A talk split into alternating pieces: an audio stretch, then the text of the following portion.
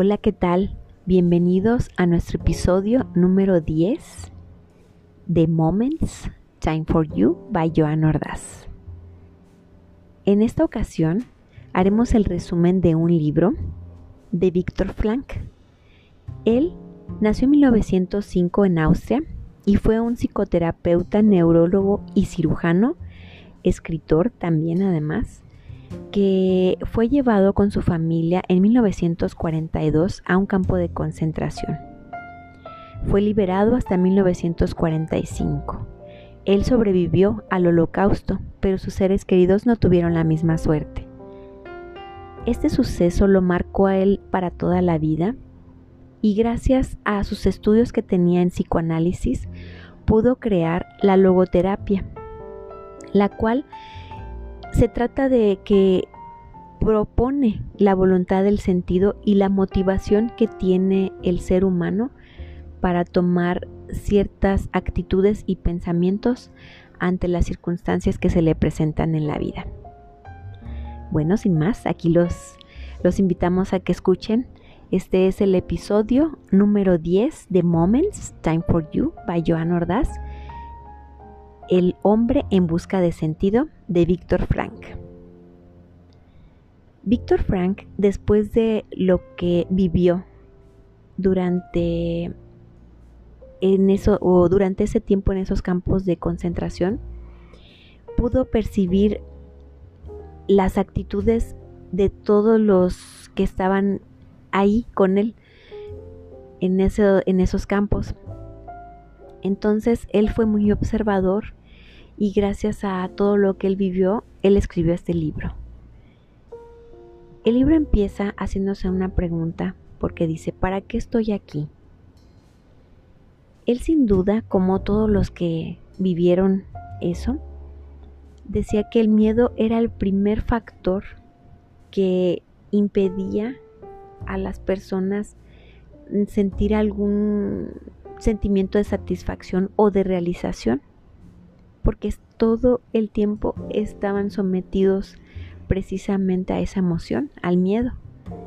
La fe y el pensamiento positivo ayudaban de alguna forma para no pensar en la peor situación que estaban viviendo. Los pensamientos y las emociones se pueden proteger con la coraza para poder sobrevivir. Los prisioneros se volvían como niños se basaban en la sobrevivencia y en tener las ideas de agradecimiento y satisfacción cada día. Se agarraban de cualquier cosa para tener sus pensamientos en positivo. Ellos no podían creer en que la liberación fuera a ser cercana o que la pudieran tener en un futuro muy cercano porque era algo irreal para ellos. Se suponía algo difícil. Entonces eso los frustraba muchísimo dentro de los campos de concentración. Frustraba sus sueños, sus esperanzas de un futuro en familia, de volver a encontrarlos, de volver a estar juntos, de volver a tener la vida normal que tenían. ¿Por qué? Porque vivían en condiciones extremas. Entonces, el amor para ellos era el condimento necesario para trasladarlos a un nivel de plenitud. La paz interior no la podían quitar los soldados. Él pensaba eso. Entonces, durante toda su estancia ahí, algunos lograban tener pequeños fragmentos de alegría y trataban de distraerse después de las circunstancias que vivían las 24 horas. Ellos defendían mucho sus beneficios, aunque muchas veces, como todos sabemos, no les era permitido. La logoterapia, él la explica como que es la base de que, qué es lo que nos motiva a nosotros. ¿Qué determina mi motivación? ¿Qué significado le doy a mi vida?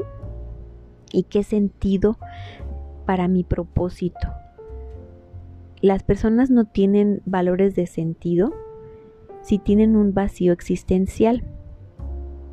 El postulado de esta idea es la forma en cómo actuamos y la responsabilidad de nuestras propias decisiones es lo que genera este sentido de, de vida, de propósito. Es cómo me siento ante las circunstancias y cómo las voy a superar. El propósito de la vida, él menciona que también es ayudarnos unos a otros y cuidar los entornos. Es muy importante encontrar el significado de nuestra vida. Cuando queremos desde el corazón algo, seguramente sucederá. Cuando lo forzamos para que suceda, generalmente no sucede. Esto Él nos invita a soltar los miedos y a no enfocarnos en los problemas, sino más bien en las soluciones. Es ponernos en perspectiva de la vida que tenemos y la que queremos llegar a tener. Menciona que siempre habrá una solución y cuando encontremos ese propósito, ese propósito nos puede ayudar a salvar vidas, como él lo menciona en el libro, de algunos ejemplos que él pudo percibir y ser ahora sí que testigo de ellos durante ese tiempo en lo que estuvieron presos. Todos podemos encontrar ese sentido de vida y ese sentido de vida irá en función de lo que nos determine. Los resultados demostrarán que los sobrevivientes de estos campos de concentración lograban vivir gracias a una motivación inmensa que sentían que les quemaba el alma. Un propósito, una misión, una ilusión, un deseo. Eso es lo que los iba a salir de ahí. Los que lo iba a hacer lograr salir de ahí. Entonces, en este libro ese es un pequeño resumen nada más de la idea principal del libro, porque él se refiere mucho a lo que vendría después de y entonces de todas las experiencias de las personas que pudieron ser sobrevivientes de esa tragedia, ¿qué venía después para ellos? Es un tema agrio, por supuesto, que nos deja sobre todo el análisis de la conciencia de, de cómo el ser humano es capaz de las peores cosas, así como también de lo mejor, pero como de todas maneras siempre hay un aprendizaje de todo esto. La logoterapia entonces habla de los valores que vamos nosotros a ir forjando para darle sentido a nuestra vida entender la diferencia de la motivación respecto ante la actitud que nosotros pongamos en cada situación es lo que determinará el estilo de vida y determinará también lo logrado o lo que vamos a lograr. Encontrar el propósito para lo que estamos aquí es primordial para cada uno de nosotros. Esas son las ideas principales de Víctor Frankl de acuerdo a su libro El hombre en busca de sentido. Espero que les haya gustado muchísimo. Es un libro que por supuesto a lo mejor en otra ocasión daremos otro resumen. Este fue breve, pero sin embargo trae, la idea principal que el autor nos quiere transmitir de acuerdo a la vivencia que él tuvo. De cualquier forma, para él la vida después de, de esa tragedia de ese suceso que lo marcó empezó años más tarde, otra vez desde cero, buscando y creando, construyendo para él eh, su profesión, una nueva familia y, ahora, y después este libro, por supuesto. Y no solo este, escribió otros más que por supuesto más adelante los vamos a analizar.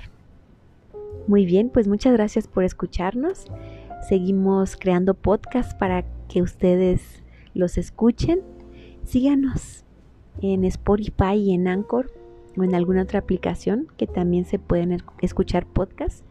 Moments, Time for You, by Joan Ordaz. Hasta pronto.